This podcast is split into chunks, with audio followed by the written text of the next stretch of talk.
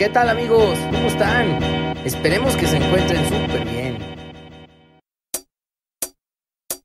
Bienvenidos a un nuevo episodio de Espiritualidad y Sobriedad Show, el primer podcast que busca ayudarte a conseguir una vida útil y feliz, mostrándote que cualquier adicción o obsesión que tengas puede ser superada. ¿Qué hola amigos? ¿Cómo están? ¿Qué tal? ¿Qué dicen? ¿Qué cuentan? Yo soy su amigo Arturo, la voz de espiritualidad y sobriedad show. Esta vez les tengo preparado, les tenemos preparado toda la gente que hace posible el programa, un episodio más de su programa favorito. Esta vez vamos a abordar el tema del tercer paso, muy ad hoc y muy en tiempo con lo que estamos viendo en general en el programa. Vamos por el tercer paso en espiritualidad y sobriedad. Les agradezco que nos estén escuchando, les eh, infinitamente les pido eh, que por favor nos retroalimenten a través de los eh, medios que tenemos abiertos en las plataformas y en nuestro correo electrónico espiritualidad y sobriedad arroba gmail.com. Eh, acuérdense que estamos en, varios, en varias redes sociales como Facebook, Twitter, YouTube e Instagram. No voy a echarles más choro, vámonos con el tercer paso porque además tengo una súper invitada que pues, por lo que veo les ha gustado mucho, ahorita se las presento. ¡Ánimo!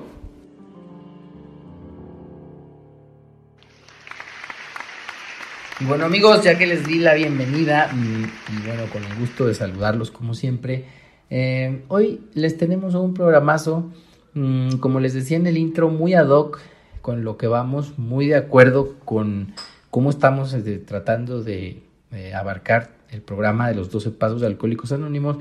Y hoy, como ya se dieron cuenta, tenemos una invitada. Esta invitada eh, fue mucho del agrado de la gente, eh, nos, nos escribieron y por las mediciones que nosotros podemos hacer en redes sociales vimos que les agradó mucho la historia de Fabiola, una compañera que es adicta y que es también eh, miembro activo de Alcohólicos Anónimos y eh, practicante también del programa de los 12 Pasos.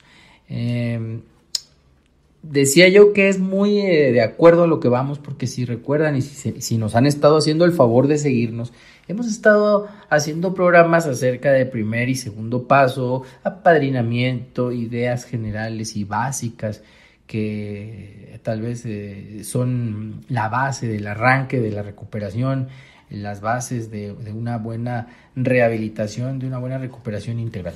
Y ahora pues toca el turno de que esta invitada que estimamos mucho aquí en Espiritualidad y Sobriedad nos regale su opinión acerca del tercer paso.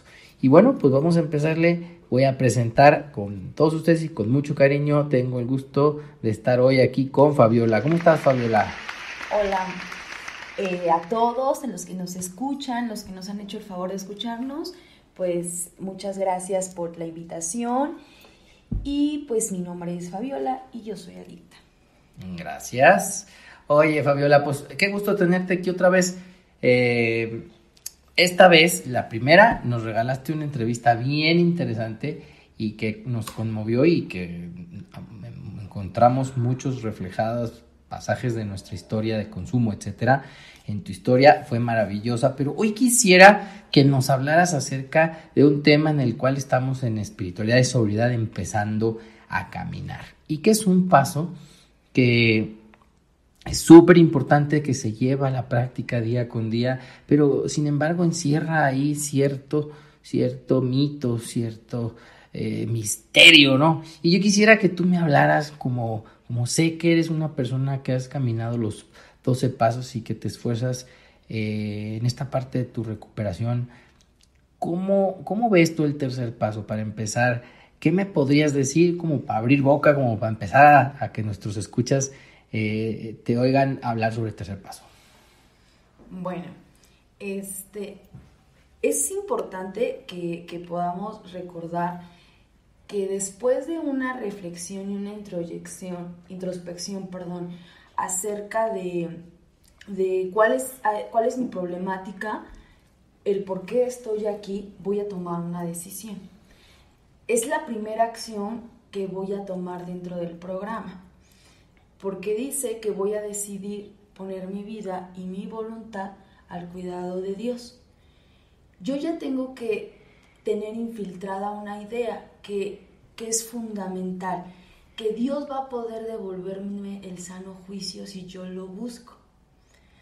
Y que va a poder entonces, mediante una experiencia espiritual, voy a vencer mi enfermedad. Entonces, esto yo ya lo tengo que tener como un poco más claro, ¿sabes? Para que posteriormente yo pueda tomar esta decisión. Y, que, y, la reflexión sería, ¿qué es mi vida y qué es mi voluntad? ¿O cómo yo lo manejaría? Claro. Y cómo es mi configuración con respecto a Dios. ¿A quién voy a ponerle el cuidado? Porque Alcohólicos Anónimos me va a invitar a hacer mi propio concepto de Dios. Pero también voy a derrumbar muchas creencias que yo tengo con respecto a Dios, ¿sabes?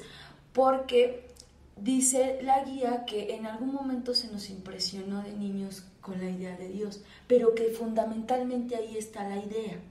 Todo hombre, toda mujer, todo niño tiene ahí la idea.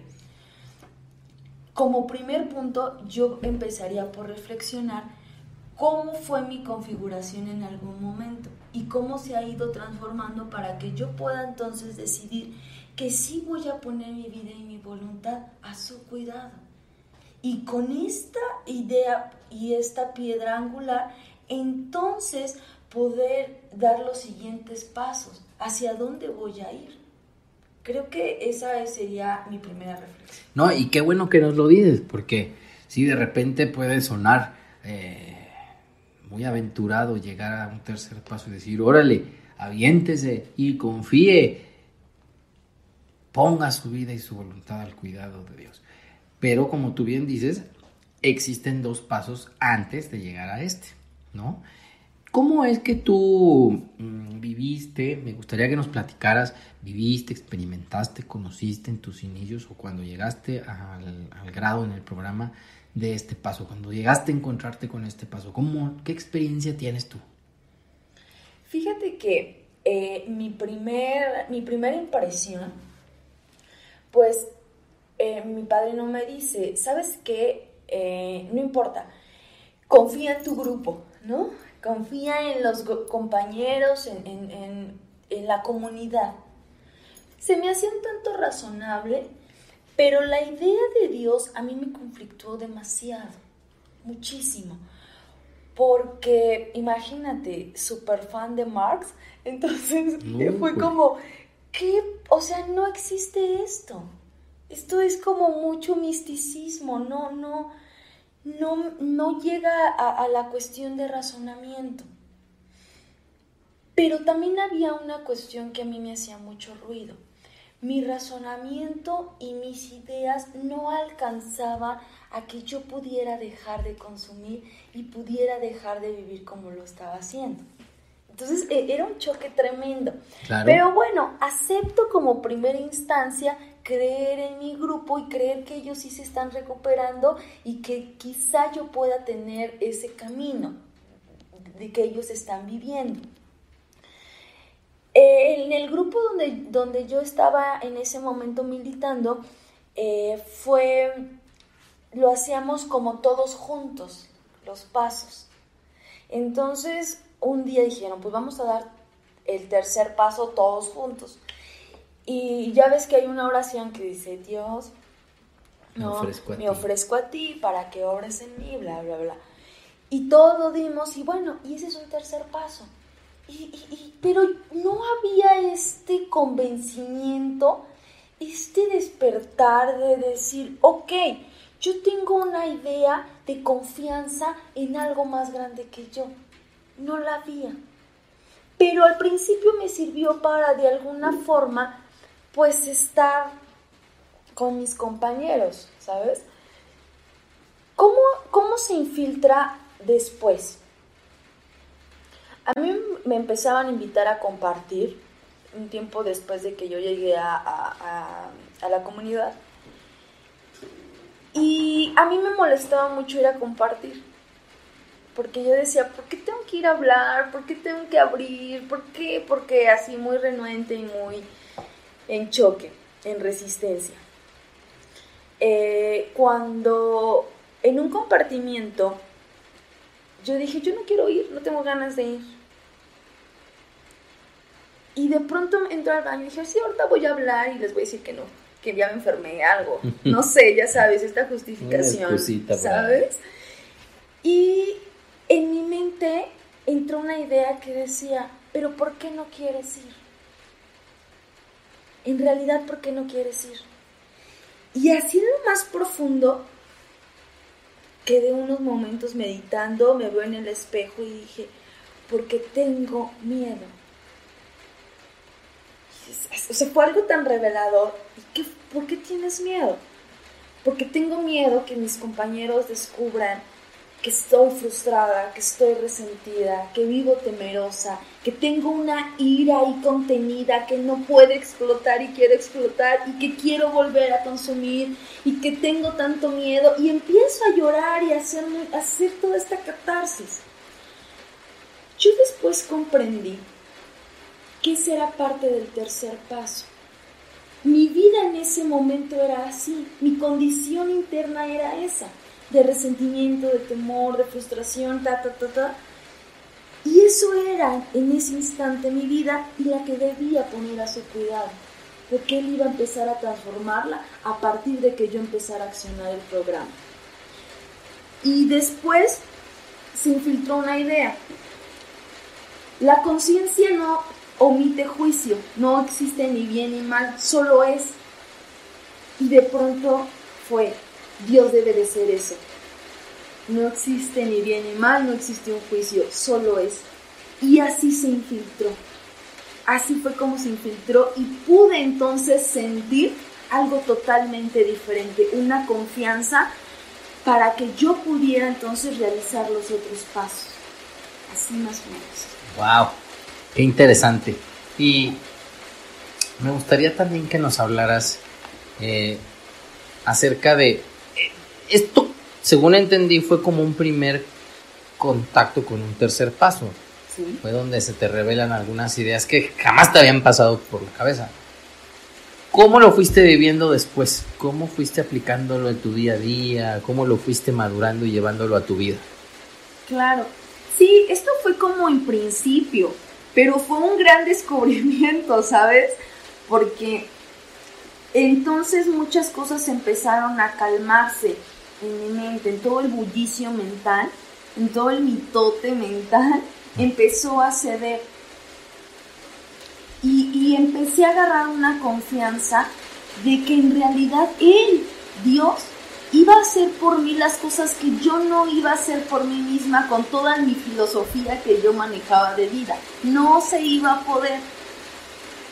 Y que poderme enfrentar a los demás pasos, que es ya verme en la totalidad, que es un inventario, ver los defectos de carácter, toda esta, esta condición interna, sí, la iba a poder ver, pero que Dios iba a estar como base para que yo no, no cediera ni a la culpa, ni al remordimiento, ni a la frustración, ¿sabes? Si no pudiera enfrentar el dolor, sí, pero con algo mucho más fuerte que yo que pudiera contenerlo. Y también se veía reflejado en mis compañeros, en esta contención que vas encontrando dentro de una agrupación, claro está. ¿Sabes? Fue muy importante para mí ir madurando esta idea y ya no hablar no, no nada más de conciencia, no nada más decir, ah, bueno, esta energía del universo, esta conciencia. No, ponerle un nombre. Y el nombre fue Dios. Y de pronto que de tu boca, de esta oración, salga este sonido Dios, es, es, un cambio muy revolucionario para muchos de que nos ha costado trabajo creer en algo superior. Ok, entonces tú eras, digamos, de estas personas súper apegadas a la, a la ciencia y al razonamiento lógico, ¿no? Eras, digamos, me decías que fan de, de Carlos Marx y de sus escritos y sus teorías. Y de repente entonces tienes esta primera revelación o encuentro con un tercer paso, como ya nos lo dices, y posteriormente lo vas trabajando para pues cada día confiar más, ¿no?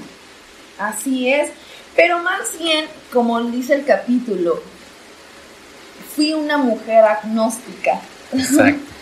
sin un conocimiento de Dios, sin un conocimiento de que Él iba a poder obrar en mi vida. No es como, como sentarme y bueno, pues tú haz todas las cosas que, que yo debo de hacer. No, es irme dando cuenta que yo soy responsable de mi vida y que yo tengo que accionarla y que yo tengo que estar viviendo a cada momento. Pero obviamente con una base totalmente diferente, porque a pesar de que pudiéramos decir, ay, mira qué razonable e inteligente pudiera ser, en la vida práctica no era así. En la vida práctica o en la, en la, en la cotidianidad, mi vida era un fracaso y no porque no trabajara o no porque no mantuviera a mi hija, etcétera, o no fuera funcional, sino mi vida interna era un fracaso. Mi vida mental, mi vida espiritual, mi vida emocional estaba en fracaso. No encontraba este sentido de vida. Cuando vas teniendo, o yo fui teniendo esta confianza con respecto a Dios, empecé a encontrar un sentido de vida.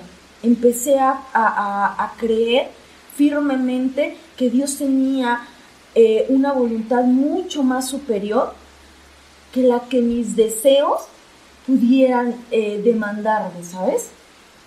Fue algo así. Ok. Y empiezas a, a, madurar, digamos, a vivir con estas ideas. ¿Y cómo, qué te das cuenta en un tercer paso? ¿De qué te das cuenta? De que Tal vez de como yo, de que habías estado tratando de amoldar el mundo a tus deseos y de que habías estado tratando de hacer que los demás hicieran lo que tú querías o manipulando para que te dijeran o no te dijeran y que las situaciones de la vida se generaran como tú querías. ¿Te empiezas a dar cuenta de esto como a muchos nos pasa? Claro, porque vas, vas a darte cuenta que hay una inmadurez tremenda. Que está bien estas exigencias, pues cuando eres adolescente, tienes 15, 16 años, pero ya llegando hacia los 30 años y estarle exigiendo a las personas atención, cariño, estar exigiendo en un trabajo reconocimiento, estar exigiendo en tu familia, es que, no ven que me esfuerzo demasiado, ya estoy en un grupo, ¿no? Estar exigiendo a, a todo el mundo que por favor me reconozcan, que por favor se den cuenta de todas las cosas magníficas que yo estoy haciendo, pues como que ya no es una manera de vida, ya no es una forma de vida. Y sí me doy cuenta que, soy, que, que fui una mujer sumamente inmadura, sumamente inmadura. Imagínate a tal grado que de pronto era, parecía una competencia entre mi hija y yo, pero mi hija en ese momento tenía seis años. Válgame. Con una mujer de 24 años, 23 años. Y entonces estar compitiendo a ver quién hacía un berrinche y cómo se amoldaban las cosas mejor. Y pareciera risorio, pero así fue. Y entonces demando y demandaba y demandaba y demandaba a todo y a todos, a circunstancias, a sensaciones, a personas, a, todo. Y, y es cuando yo me empiezo a dar cuenta que las dependencias hacia otras personas, hacia otras cosas o circunstancias, fueron para mí muy destructivas, sumamente destructivas. Cuando me hablan de una dependencia absoluta, que es la de Dios. Y entonces ahí está la clave del por qué muchas de las veces yo entraba en tristeza, yo entraba en frustración, en ira, sobre todo en ira, fue uno de mis defectos característicos, ¿no? ¿Por qué entraba? Porque no había una dependencia absoluta hacia Dios, sino a todo este e, e, e, exterior. Ok, entonces además de que vives en una exigencia constante y permanente hacia los demás, hacia las circunstancias, a ver si te entendí, ni siquiera te das cuenta de esto, ¿verdad? Muchas veces no, porque es una forma de vida. Son patrones que se repiten y se repiten y se repiten. Por eso es la importancia como que de, la continuidad de los pasos, ¿sabes? Porque al cuarto vamos a ver toda esta caja de creencias, todo lo que yo contengo. Posteriormente voy viendo todos mis defectos. Pero en un tercer paso, pues de manera muy de relieve, veo que mi manera de vida no es la más sana y funcional que digamos que siempre estoy en conflicto con alguien o con algo, siempre. Ya te empiezas como hay focos de alerta, pero que haya una completa aceptación y claro, acción, pues todavía dista un poquito. Sí, y eso, fíjate que ahorita se me está ocurriendo que es bien importante para nuestros amigos que nos escuchan no puede ser inmediato el cambio, no lo sientes, incluso no lo alcanzas a percibir más que con constancia y practicándolo y estudiándolo y reflexionándolo. Pero, por ejemplo, en mi caso sí me empecé a dar cuenta que vivía en una exigencia total. Y para esto me sirvió, y quiero que me des tu opinión, me sirvió mucho leer el ejemplo del famoso actor eh, que viene en la página 61 eh, del libro de Alcohólicos Anónimos y que a mí es un pasaje que me encanta y que suelo pues a veces este, comentar en las juntas o comentarlo con compañeros, eh, esta analogía que hace el libro acerca de cómo somos y cómo es un actor que quiere dirigir todo. ¿A ti te, te encontraste ahí ciertas similitudes con ese actor? Ay, pues claro. Bueno, déjame decirte, imagínate cuánta ignorancia de, sí, de, mí misma, cuánta ah, falta de claridad, de reflexión, que yo decía, la gente es así como la gente. Así son la gente. Ya vieron, si ustedes tomaran el papel que les corresponde, todo funcionaría perfectamente, viendo siempre hacia el otro. Pero fue mucha la insistencia cuando me dicen en, la comunidad, reflexiona. O sea, ¿qué hay en ti? No que hay en, tu mamá, en la pareja, en ta, ta, ta. No, ¿qué pasa contigo? ¿Tú cómo has estado eh, viviendo como actor, queriendo acaparar las luces y ser el productor y ser director y ser todo? Cuando tu papel es este. Pero hay algo que a mí me sucedía mucho, no sé si a otros. La autojustificación. Pero lo hago porque sí. Claro. Está bien para ta, ta, ta. Cuido de los intereses de ta, ta. Por el bien de los Por el bien de los otros. No es porque yo me quiera adueñar de sus vidas no es porque yo quiera absorber el control, es porque de verdad tengo razón, ¿sabes? Entonces, quitar esta autojustificación, desmantelarla y darme cuenta que ni no sabía ni siquiera qué papel era el mío, no lo sabía. Había mucha ignorancia en mí. Fue un gran descubrimiento cuando veo y digo, pues ningún papel, ningún papel has siquiera hecho, has hecho tuyo. Quieres abarcar demasiado y quieres abarcar de todos y entonces tu vida qué? ¿Dónde está? ¿No? Y date cuenta cómo internamente estás vacía, frustrada, enojada, triste. Y fue, y todo eso por querer ser, ¿no? Eh, todo control. Sí, fue muy fuerte para mí descubrirlo, muy fuerte. Pero vuelvo, solamente a través de esas reflexiones tan fuertes es como yo he estado dispuesta a creer en algo. Solamente a través de ver el dolor que me ha provocado querer tener el control y querer adueñarme de la vida de las personas. Ahí quería yo empezar a aterrizar, Fabiola. Entonces, esta condición de actor que quiere controlar todo el espectáculo y este exigir de los demás un hacer, un no hacer, lo que digan, lo que no te digan, de exigir o estar a disgusto, inconforme, descontento con el clima, con el tráfico, con el país, con la pobreza, con la situación económica, etcétera, etcétera.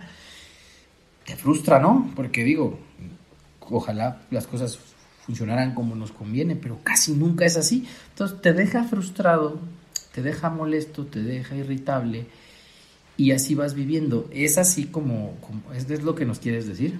Claro, pero no muchas de las cosas que eh, de manera enferma y obsesiva quieres son las que realmente muy en tu interno deseas.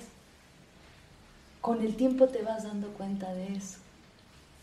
A ver, a ver, explícame, explícame. Sí, muchas de las exigencias que yo tuve en mi vida se basaron en el temor. Pero muy internamente no eran los deseos más profundos. Con el tiempo me fui dando cuenta de eso. Pero es como caminarle un ratito. Sí, claro, es lo que te decía yo hace ratito. Se necesita constancia, paciencia y dedicación a esto, ¿ok? Muy bien. Oye, Fabiola, y también aquí yo quería preguntarte porque, por ejemplo, sé de algunos casos y en lo particular así me sucedió a mí. Mm, yo aquí hago contacto, digamos, dentro del programa con la palabrita que te voy a decir, a ver qué ideas me das, que yo la malentendía, tenía un significado equivocado de la misma y que juega un papel importantísimo en el resto de los pasos, en general en mi recuperación y como te digo, que yo la malentendía porque yo pensaba que era como no querer prestar mis cosas nada más. Y la palabra es egoísmo. Ah, aquí, aquí yo me encontré con esta palabra y qué significa y cómo la tengo egoísmo impregnado desde la raíz de mi existencia. ¿Cómo, cómo viste tú esa parte? Wow. bueno, es que dice la misma guía eh, que pues la raíz de nuestras dificultades es el egoísmo, la raíz de mis dificultades. Por lo tanto, todos los lo que yo considero problemas y obstáculos en mi vida, ahí está su raíz. Ahí está. No tengo que, que que culparte a ti, culparle a mi vecino, culpar a mi empresa, nada. Ahí está. Y por lo tanto va a surgir de mí. Surge de mí. Qué importante fue darme cuenta de esto porque yo sentía que actuaba de buena voluntad, de buena fe, como dicen, sí, ¿no? Yo soy buena onda. Sí, yo soy una persona que, que atiende a los demás, que me preocupo por los demás, que quiero lo mejor para los demás. Y esos demás están de acuerdo con lo que tú quieres para ellos. O todo esto que tú quieres para las demás personas es porque a ti te conviene y entonces pareciera que, que, que, ya no vemos a personas, sino vemos objetos. Y cosifiqué muchas de las veces a las personas a mi alrededor no los veía como un individuo, los vi como objetos que yo podía manipular y mover a mi mm. antojo para que todos mis deseos fueran cumplidos. Y qué manera tan terrible cuando me doy cuenta de esto. Qué forma tan fuerte. Sí, este es uno de los grandes regalos, me parece, que te hace el, el tercer paso. El programa en general y el tercer paso, ¿no? Descubrir que has estado concentrado en ti mismo durante años, ¿no? Bebiendo o drogándote o sin beber, ¿no? Y aquí viene otra pregunta que te quisiera hacer. Em, ¿Cómo se manifiesta? danos un ejemplo. ¿Cómo se manifiesta el egoísmo en Fabiola? ¿Cómo se manifestaba antes de que llegaras a descubrir que era la raíz de tus dificultades? Pues aún se manifiesta, ¿eh? sí, creo que eso es algo constante. que claro está, ya no es esto tan lastimoso o, con una duración mucho más permanente. Cada vez es, e, es mayor eh, eh, el estar detectando. Por ejemplo, una de las manifestaciones más fuertes en mi vida fue, la vida me debe, me debe tanto. Por eso es que eh, yo salgo de fiesta, por eso es que yo salgo, porque la vida me debe mucho. No es porque sea una mala madre, quiero decírtelo, es porque la vida me quedó a deber demasiadas cosas. Y entonces me da la oportunidad, porque si no, no tendría un trabajo, porque si no, no tendría con quién salir, Entonces, pues, eh, pues yo puedo salir felizmente y no hay ningún problema. Y no me daba cuenta eh, eh, esta que había una niña ahí y que tenía que ser atendida también y que tenía eh, necesidades esa niña. Nunca me di cuenta de eso. ¿Por qué? Pues porque evidentemente había prioridades y la prioridad pues era yo. Claro. Eh, eh, era el salir, era el disfrutar, cosas que creí que ella me había arrebatado. Y qué fuerte fue para mí porque yo decía, es que mi hija lo es todo. Yo amo a mi hija. Y no es que no la amara, sino había bastante egoísmo en mi vida. Bastante. Yo sentí que ella me arrebató muchas cosas en algún momento. Y por lo tanto, pues bueno, hoy tengo la oportunidad y pues me voy. Claro. Fue uno de los ejemplos que, que a mí me dolió mucho descubrir y aceptar sobre todo. Ok. También nos dice eh, en este sentido el, texto que, y me gustaría escuchar también tu opinión acerca de esto, que ante todo teníamos que dejar de jugar a ser Dios. Esto yo no lo entendí cuando recién eh, lo leí y cuando empecé en este camino, no lo entendí. Dije, ¿cómo, cómo, cómo jugar a ser Dios? A ver, quisieras tú darnos tu opinión a este respecto y cómo nuestros amigos pudieran más o menos entender cómo le jugamos nosotros a ser Dios. Ay, los mini diositos. los mini dioses. Ay, ¿no? Tratando de controlar. Fíjate que eh, eh, en algún momento es, yo no le di importancia a este fragmento que tú estás mencionando, de vamos a dejar de jugar a ser dioses. Y entonces lo pasé por alto. Hasta que nuevamente entro en reflexión, entro en, eh, en mí y me doy cuenta cómo yo quiero que siempre se haga mi voluntad. Siempre. De alguna o de otra manera. Algunos momentos puedo llegar a ser muy condescendiente o puedo llegar a ser muy iracunda, no importa. O sea, hay, un abanico de, estrategias, ¿sabes? Pero todo quiero que se amolde a mí, todo. Todo eh, yo quise que fuera según mi voluntad. Todo, todo. Y entonces, tener acciones que no tuvieran ninguna consecuencia ni en mí ni en los demás y que todos estuvieran de acuerdo conmigo. y qué fuerte es eso, qué fuerte, porque entonces eh, puedo volverme castigadora a la, idea que yo que tuve en algún momento respecto a Dios, quiero que lo sepas. Pude ser castigadora, pude ser, o a veces te premio porque estás haciendo lo que yo te digo. Entonces es un cambalache, mm, como, como se dice. Pero tiene mucho que ver con la configuración que yo tenía, un, tanto, no, o más bien nada funcional con Dios. Fue más o menos así.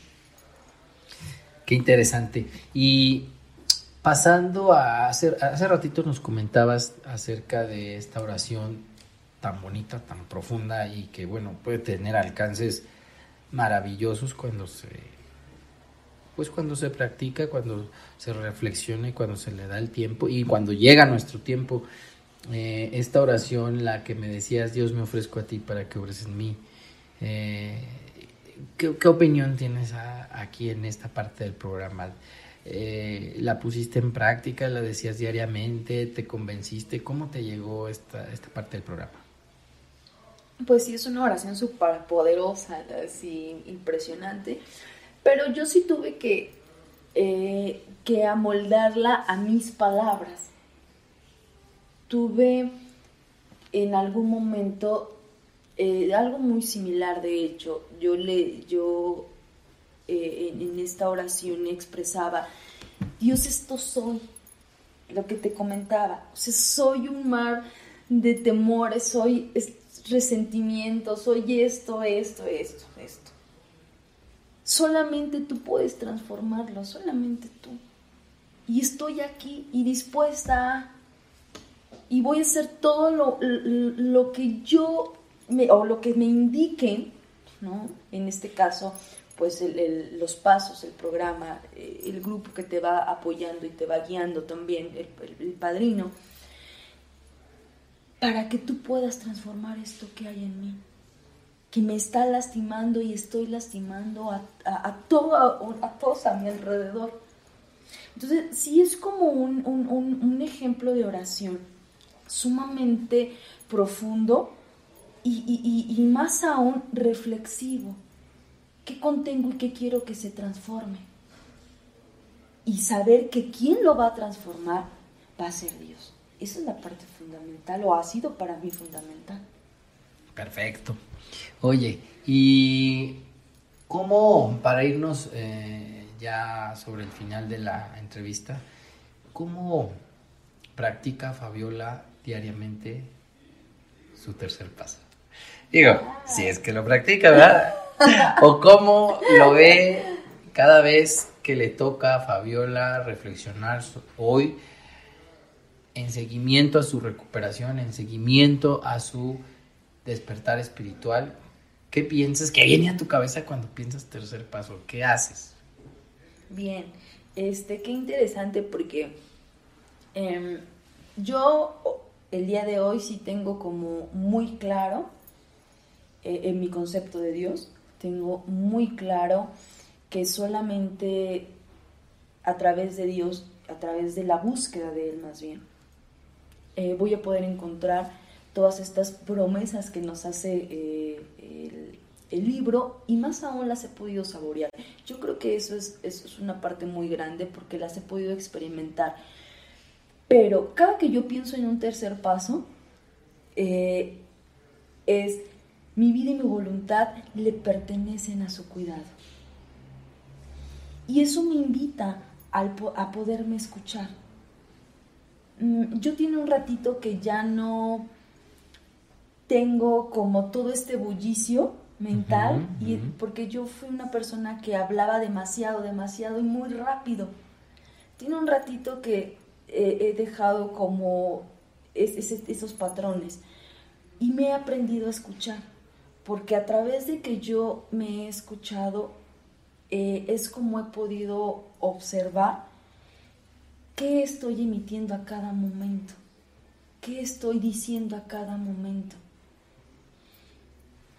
porque solamente así yo me cacho o, me doy cuenta en qué instantes me alejo de Dios o en qué instantes me acerco a Él. Porque como lo mencionábamos un principio, el egoísmo de pronto se hace presente y se hace presente y entonces invade y, me voy, pero vuelvo otra vez a, escucharme y decir, vámonos, vámonos en la búsqueda. Porque tu voluntad y tu vida le pertenecen a su cuidado y regresas. Es, si bien es cierto, es una práctica diaria y a cada y a cada momento, no se acaba. o para mí no se ha terminado y no se acaba como, bueno, ya en un año ya no. no. Exacto. Es a cada instante y a cada instante. Y lo vas haciendo más grande, ¿no? Digo, va creciendo esa confianza. Claro, porque al final del día eh, es un pensamiento que ha desplazado a otros, a otros que, que cada vez van teniendo menor fuerza y se va haciendo una constante en la vida, se va haciendo una constante en la cotidianidad. Y entonces ya es como a veces por automático. A ver qué onda, ¿dónde estás? Ah, pues estoy un poquito en mi defecto, ¿no? por ejemplo. Eh, y, vuelvo, y vuelvo. Pero sí, sí también es importante el que yo pueda eh, hablar con otros, el que, el que yo pueda eh, platicar en mi grupo, platicar con, con, mi padrino. Yo aparte de mi padrino, de mi madrina, tengo una madrina, de mis compañeros, yo aparte voy con mi terapeuta. Y, y entonces armo todo, todo así, un abanico, para que yo pueda cada día estar como más presente en mí. Solamente así puedo librarme de mi propio egoísmo. Entonces, no está fácil la, la, batalla, ¿no? Contra este poderoso enemigo que traemos encima, que es el, el, egoísmo. Pues a medida de que Dios se va infiltrando en tu vida, creo que va siendo menos costosa la batalla, como lo dices tú, pero no creo que sea batalla, es parte de, del trabajo diario. Ok, perfecto. Bueno, eh, me gustaría, Fabiola, que nos ah, dijeras Imagínate que nos están escuchando muchísimas personas, o imagínate que nos están escuchando una o dos, eh, y que están desorientados, tienen dudas, que quisieran poner en práctica un tercer paso, ¿no? O que quisieran saber más de ello, o tal vez empezar a dar sus pininos en esta, en este, en este paso ¿qué les dirías a nuestros amigos? Primero que esté bien revisado los primeros dos. Creo que eso es muy importante y es fundamental. Y como segundo, este, como segunda instancia, creo que es muy importante reflexionar cuál es nuestra asociación con respecto a Dios. Porque muchas de las veces yo puedo decir, ay, sí es un Dios amoroso, comprensivo, pero muy en mi inconsciente, muy en lo más profundo, sigo creyendo que es un Dios castigador, observador, este, un Dios em, cruel, en lo más profundo. Entonces yo tendría que revisar cuál es mi asociación, cómo lo configuro y cuál y cuál es mi nuevo y cuál sería mi nueva concepción y preguntarme, ¿esto me funciona o me ha funcionado? A esto es lo que yo quiero entregar. o sea, ¿de dónde surgió esta idea? ¿De dónde surgió esta creencia? Para que yo pueda construir mi propio concepto. Creo que eso es, a mí por lo menos me funcionó demasiado. Sea, esa sería una base, digamos. Claro. ¿Y, tienes otro comentario o qué decirles para, profundizar más, para terminar con la entrevista? Mm, mm, creo que sí, para que podamos dar todos los siguientes pasos que son de acción y de acción y de acción, sí tengo que tener bien infundada el tercer paso. Yo no puedo eh, hacer un, sin, dice, sin miedo hicimos un inventario minucioso, eh, voy a confesar mis faltas, voy a ta, ta, ta, si ni siquiera yo tengo las raíces de quién me va a estar acompañando en todo este proceso. Creo que ahí hay que tener mucha claridad en un tercer paso. Perfecto. Bueno, pues yo te agradezco muchísimo que nos hayas acompañado nuevamente. Estuvo muy sabrosa la plática acerca del tercer paso. Eh, creo que le puede dar una idea eh, muy importante y como tenemos eh, la finalidad en espiritualidad y sobriedad show de informar, pues creo que le puede servir mucho a la gente escuchar esta entrevista y si gustan profundizarla, bueno, pues también tenemos textos donde hacerlo, ¿no? Así es, y al contrario, les agradezco mucho la invitación y a toda la gente que nos escucha. Muchas gracias. Gracias, Fabiola. Bueno, amigos, pues eh, voy a, a despedirme de ustedes. Me dio mucho gusto hoy poderles llevar a Fabiola hablándonos de tercer paso. No se pierdan los programas de espiritualidad y sobriedad show. Eh, acuérdense que estamos haciendo un esfuerzo para informarles y comentar cuestiones del programa, de los pasos del libro, del apadrinamiento, del poder superior de Dios, del egoísmo, de todo lo que tenga que ver con la recuperación y con el programa. Eh, gracias por el favor de su atención.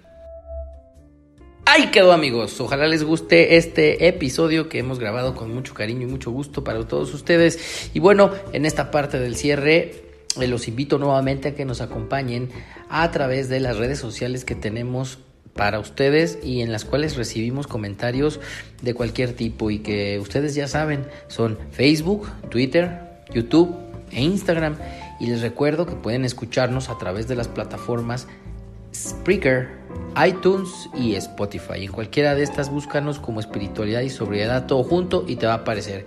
Ya tenemos varios programas al aire, ya tenemos varios programas para que profundices la información, profundices tu conocimiento, profundices en el programa y te libres al fin de esa enfermedad, de esa obsesión que te está causando tantos problemas. Quiero dar un agradecimiento especial a la gente que nos sigue en otros países. Acuérdense que este programa se hace en México, en la Ciudad de México, y agradezco a la gente que nos escucha en otro continente, como en España, como en Italia. También agradezco a nuestros amigos que nos siguen desde Estados Unidos, Colombia, Chile, Argentina, Brasil, Cuba, Perú y algunos otros países de Latinoamérica. No saben qué gusto me da y nos da a todos los que hacemos posible espiritualidad y sobriedad de que nos estén siguiendo en estos países y que tengan el, podcast, el programa, pues como una guía o tal vez como un pasatiempo o como algo que les está sirviendo y les está gustando. Me voy a despedir ahora sí ya porque ya les eché mucho choro y les invito a que nos sigan en el próximo programa que seguramente estará muy bueno. No sé ni de qué va a ser, a ver qué se nos ocurre. Pero bueno, pues como siempre les digo, ya saben, ¡ánimo! Recuerda darle manita arriba y compartirlo. Alguien podría necesitarlo. Por favor no dejes de suscribirte a nuestro canal. Si te has quedado con ganas de más, te invitamos a seguirnos en todas nuestras redes sociales. ¡Chao amigos!